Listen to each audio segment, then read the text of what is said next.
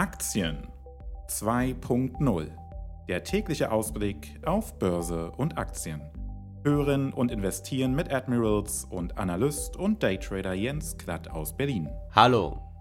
Es ist Dienstag, der 14. Juni 2022 und auch heute wollen wir uns natürlich einen Blick auf die Wall Street gönnen nach dem tiefroten Wochenstart, den wir gestern zu sehen bekommen haben als Nachwehen der Inflationszahlen wiederum von letzter Woche Freitag, der jetzt zunehmenden Spekulationen hinsichtlich morgen der anstehenden FED-Notenbankentscheidung und ihrer Leitzinsentscheidung ganz besonders in diesem Zusammenhang. In wenigen Sekunden gibt es mehr. Risikohinweis. Keine der hier getätigten Angaben und Informationen sind als Aufforderung zum Kaufen, Halten oder Verkaufen von Finanzinstrumenten zu verstehen, sondern dienen lediglich allgemeiner Information. Es wird hierbei ausdrücklich keine Anlageberatung offeriert. Jeder Handel birgt Risiken. Den ausführlichen Risikohinweis finden Sie in den Show Notes.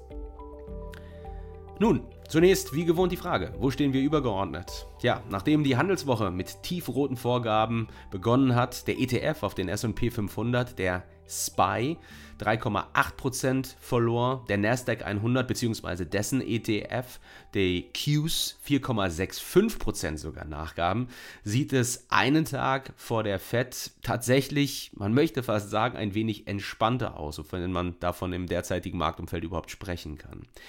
Hauptgrund für die Abschläge am Montag sind die ganz klar auszumachenden Nachwehen der US-Inflationszahlen von vergangener Woche Freitag, die nun am Terminmarkt tatsächlich dazu geführt haben, dass man seitens der Fed, der US-Notenbank, auf ihrer Leitzinsentscheidung am Mittwoch mit nahezu 100%iger Wahrscheinlichkeit eine Zinsanhebung von 75 Basispunkten erwartet. Und wenn man das mal in Relation setzt, vor einer Woche, da hatten wir hier noch eine Wahrscheinlichkeit diesbezüglich von lediglich 4%. Also das ist ein wirklich dramatischer Shift unter den Marktteilnehmern, der hier stattgefunden hat. Und hat dazu geführt, dass wir eben tiefrot in Aktien, die von solch einem restriktiven geldpolitischen Kurs eher negativ betroffen sind, eben in die Woche gestartet sind.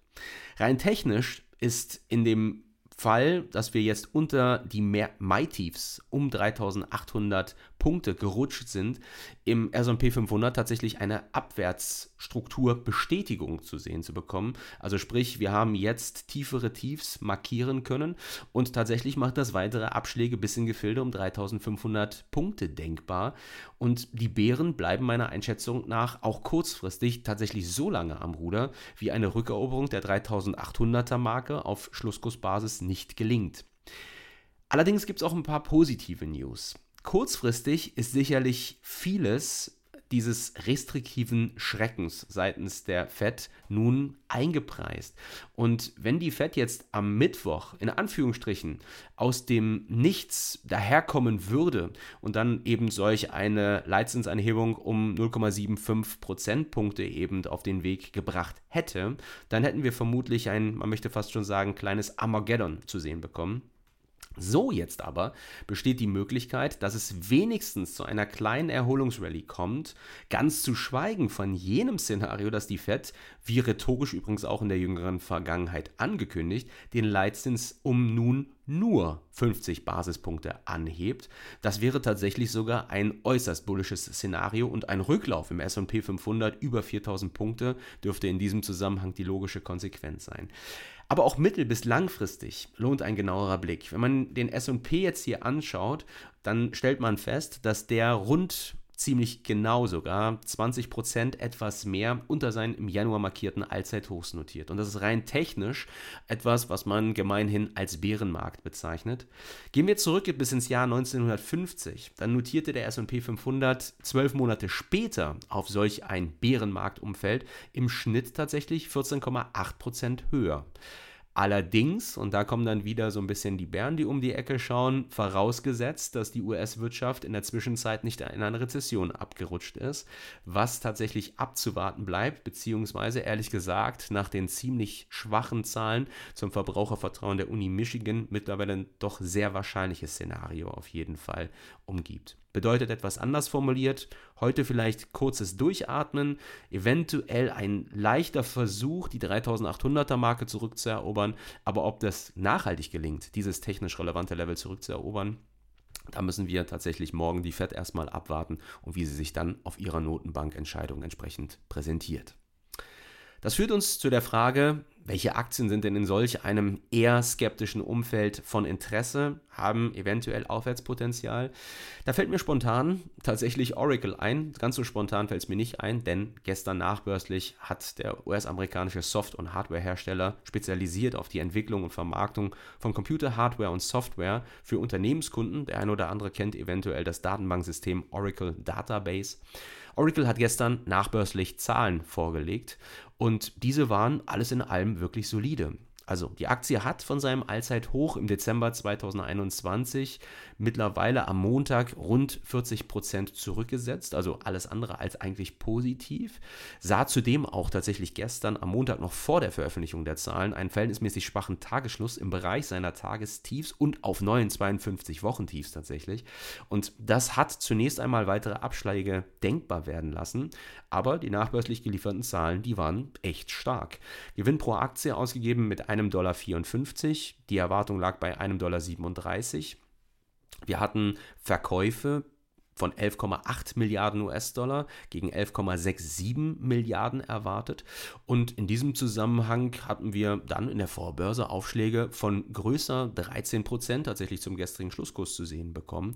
Auch ein verhältnismäßig hohes Volumen, das schon gedreht wurde in der Vorbörse, bis dato rund 100.000 Stücke. Im Schnitt gehen hier 7, 8 Millionen Stücke am Tag um. Also damit die Aktie wirklich heiß wird und dass es auch darauf hindeutet, dass ein höheres institutionelles Interesse besteht, würde ich gerne sehen, dass wir mindestens 500, 700, 800.000 Stücke in der Vorbörse handeln. Mal schauen, ob das noch was wird. Aber nichtsdestotrotz, summa summarum, ausgehend erstmal nur von den Zahlen, ist es so, dass diese recht vielversprechend eben tatsächlich sind. Und auch der Analysten-Call, jetzt unabhängig von den Zahlen, waren die jetzt nicht wirklich unabhängig, aber noch darüber hinausgehend vielleicht, hat man einige interessante Hinweise, wo es denn dann für Oracle zeitnah auch in den kommenden Quartalen gehen dürfte dürfte bekommen. Hier verwies Oracle darauf, dass der Gegenwind infolge stärkerer Schwankungen an den Devisenmärkten Ganz kurze Anmerkung, erinnern wir uns dran, Microsoft hat in diesem Zusammenhang ja eine Gewinnwarnung ausgegeben, jüngst durch die Schwankungen an den Devisenmärkten. Und nun, Oracle hat hier eben in diesem Zusammenhang auf den Gegenwind infolge dieser stärkeren Schwankungen an den Devisenmärkten im vierten Quartal auf rund 5% beziffert tatsächlich. Man sagte zudem, und das war viel interessanter tatsächlich vielleicht sogar noch, dass nach der Cerner Acquisition 5 18,8 Milliarden US-Dollar hinzugefügt werden konnten. Ganz kurze Anmerkung, ähm, Cerner konzentriert sich auf Informationstechnik für den Bereich Gesundheitswesen und wurde jüngst von Oracle gekauft. Und das, und das war nochmal etwas, das hat nochmal herausgeragt im aktuellen Kontext auch, und eben, dass das Cloud-Geschäft im aktuellen Geschäftsjahr um über 30 Prozent erwartet wird zu wachsen. Und man erwartet, dass sechs Cloud-Regionen im Geschäftsjahr zusätzlich zu 38 Cloud-Regionen in 20 Ländern hinzugefügt werden können. Und das sind wirklich solide Aussichten, die Oracle hier präsentiert. Und wir sind auch charttechnisch in einem interessanten Bereich durch dieses Gap auf der Oberseite jetzt vorgestoßen handeln knapp unterhalb von 75 US-Dollar die Aktie. Und wenn wir uns das auch aus charttechnischer Perspektive übergeordnet anschauen, dann erkennen wir, dass eine Rückeroberung der 75-Dollar-Marke tatsächlich die Abwärtssequenz fallender Hochs und Tiefs brechen würde. Und das wäre mittelfristig dann ein potenziell, nennen wir es mal, bullischer Katalysator, der in der Aktie potenziell deutlich zurück über 80 Dollar, 85 US-Dollar die Aktie freisetzen könnte. Also durchaus ein interessanter Kandidat. Alarmlinie auf die 75 gelegt, neu evaluiert, sobald sie ausgelöst wird und dann weiterschauen. Das war Oracle Börsenkürzel ORCL. In der zweiten Aktie des heutigen Tages sind wir tatsächlich in Deutschland und ähm, schauen auf einen potenziellen Konkurrenten von Oracle oder für den deutschen Konkurrenten SAP, Oracle als Konkurrenten.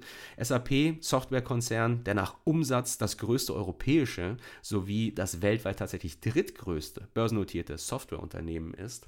Und interessanterweise heute nicht ganz so bullisch, ähm, notiert aktuell kurz vor der US-Markteröffnung nahezu unverändert. Also wir sehen im DAX Abschläge, wenn man sich die Börsentafel in Frankfurt betrachtet. SAP recht stabil, sicherlich begünstigt durch die guten Zahlen von Oracle und dann so eine Art, nennen wir das mal Sympathy Play, also dass man davon ausgeht, dass auch SAP eventuell dann in den jeweiligen Bereichen positiv performt. Und ja, tatsächlich, wie gesagt, potenziell beflügelt, initial jedenfalls, heute Morgen noch zur Markteröffnung, wurde SAP eben durch die soliden Quartalszahlen von Oracle. Und die, die wir gerade skizziert haben, dieser optimistische Ausblick, der könnte auch SAP vor einem bullischen Lauf tatsächlich stehen lassen, sehen. In diesem Zusammenhang vorausgesetzt natürlich, ganz wichtig, dass aus rein technischer Perspektive die Region hier um 80 bis 82 Euro die Aktie gehalten werden kann. Das ist jene Region, in welcher sich zum Beispiel auch die Covid-Übertreibungstiefs aus dem Jahr 2020 finden.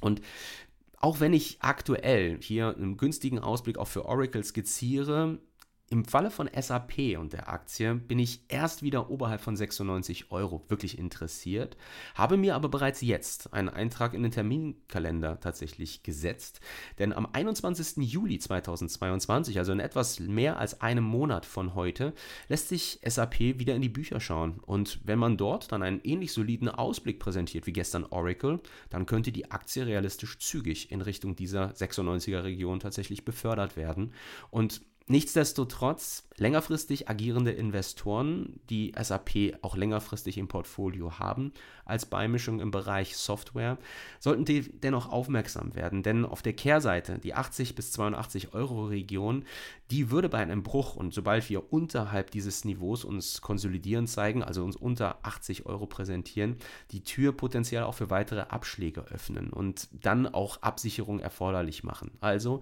der Alarmlinie auf die 96 für mittelfristige Engagements interessant für die Long-Seite. Wenn wir unter 80 fallen, auch da eine Alarmlinie, wäre ich allerdings für längerfristige Engagements zunächst vorsichtig und würde erstmal bestehende Positionen in meinem Portfolio auf jeden Fall absichern. Das war SAP, Börsenkürzel SAP. Und dann noch eine deutsche Aktie, auf die wir heute einen Blick werfen wollen. Das ist gestern ein bisschen untergegangen und ähm, das ist leider untergegangen, weil sehr vielversprechend. Wir wollen heute mal blicken auf Brenntag. Weltmarktführer in der Distribution von Chemikalien und Inhaltsstoffen und in 2021 in den DAX 40 aufgenommen. Der eine oder andere erinnert sich vielleicht. Erstmal rein charttechnisch, wenn man einen Chart öffnet auf Tagesbasis, dann muss ich ehrlich gesprochen sagen, sieht die Aktie unglaublich interessant aus, hat sich in den jüngsten Turbulenzen an den Finanzmärkten äußerst stabil präsentiert und nur, in Anführungsstrichen gesetzt, 25 Prozent von seinen Allzeithochs zurückgesetzt und jetzt auch mittlerweile in den letzten Wochen kontinuierlich höhere Tiefs ausgebildet. Ein Bruch über die sich etablierte Abwärtstrendlinie ist noch nicht erfolgt, aber das könnte zeitnah anstehen. In diesem Zusammenhang spielt ganz besonders die 74 Euro Marke meiner Einschätzung nach eine Rolle. Wenn wir die brechen, halten können, dann wären da durchaus mittelfristig weitere Aufschläge auf den Weg zu bringen, zu erwarten. Und in dem Zusammenhang passt es ganz gut. Da kommen wir zu der News, die gestern über den Ticker lief, die aber kaum jemand mitbekommen haben wird. Krypto-Turbulenzen und Co. Das Unternehmen hat zu Wochenbeginn die Prognose für das operative Ergebnis vor Zinsen, Steuern und Abschreibungen auch bekannt als EBITDA, im Gesamtjahr auf 1,75 bis 1,85 Milliarden Euro angehoben, von bislang 1,45 bis 1,55 Milliarden Euro. Und in der Mitteilung, die Brenntag rausgegeben hat, hieß es, dass die Prognose auf den starken Ergebnissen im ersten und den bisher erzielten Ergebnissen auch im zweiten Quartal basiert, wobei die erwartete Steigerung der Effizienz aus dem Programm Project Brenntag und die Beiträge bereits abgeschlossener Akquisitionen wohl berücksichtigt und man, und da sind wir wieder bei den stabilen Wechselkursen, von diesen ausgeht. Wie gesagt, kurz zur Erinnerung, Microsoft reduzierte infolge der jüngsten Schwankungen hier seinen Gewinnausblick. Das sollte man also im Hinterkopf behalten. Aber sofern es an den Devisenmärkten stabil bleibt, hat Brenntag hier einen sehr, sehr günstigen Ausblick hier gestern in dieser Mitteilung skizziert. Ich habe, wie gesagt, auf jeden Fall meine Alarmlinie bei 74 Euro und harre der Dinge, die da kommen. Das war Brenntag, Börsenkürzel BNR. Und das war der Admirals 2.0 Podcast für den heutigen Handelstag, Dienstag, den 14. Juni 2022. Denken Sie daran. Die Republik kann traden und sie kann traden und investieren 2.0 mit Admirals. Schalten Sie auch morgen wieder rein, geben nochmal einen kurzen Ausblick natürlich auf die morgen anstehende FED-Notenbank-Sitzung, die uns alle in Atem hält. Ich freue mich auf jeden Fall, wenn Sie wieder reinhören. Happy Trading, passen Sie auf Ihre Stops auf. Bis morgen, haben Sie sich wohl, machen Sie es gut und tschüss. Das war Aktien 2.0 mit Jens Klatt. Wir freuen uns, Sie auch in der nächsten Folge wieder begrüßen zu dürfen. Neu an jedem Börsentag am frühen Nachmittag.